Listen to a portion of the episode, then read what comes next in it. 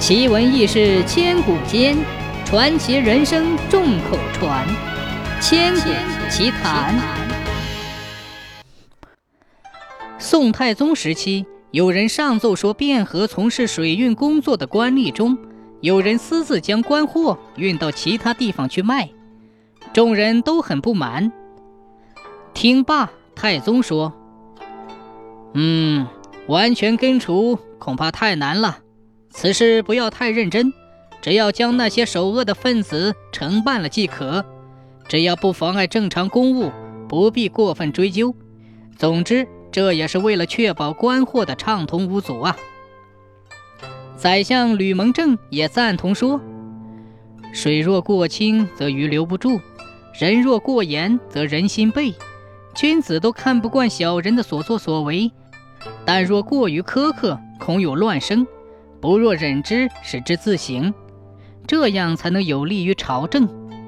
从前汉朝的曹参就认为，在善恶的量刑上应该宽严适度、谨慎从事，必然使恶人无所遁形。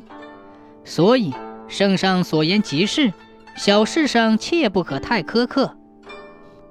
吕蒙正素与不与人计较而出名，他刚任宰相时。有一位官员在帘子后面指着他对别人说：“嘿嘿，这小子也配当宰相吗？”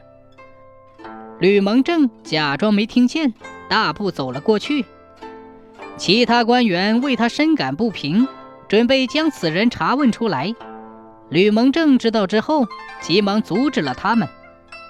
散朝后，那些官员还是愤愤不平，吕蒙正却对他们说。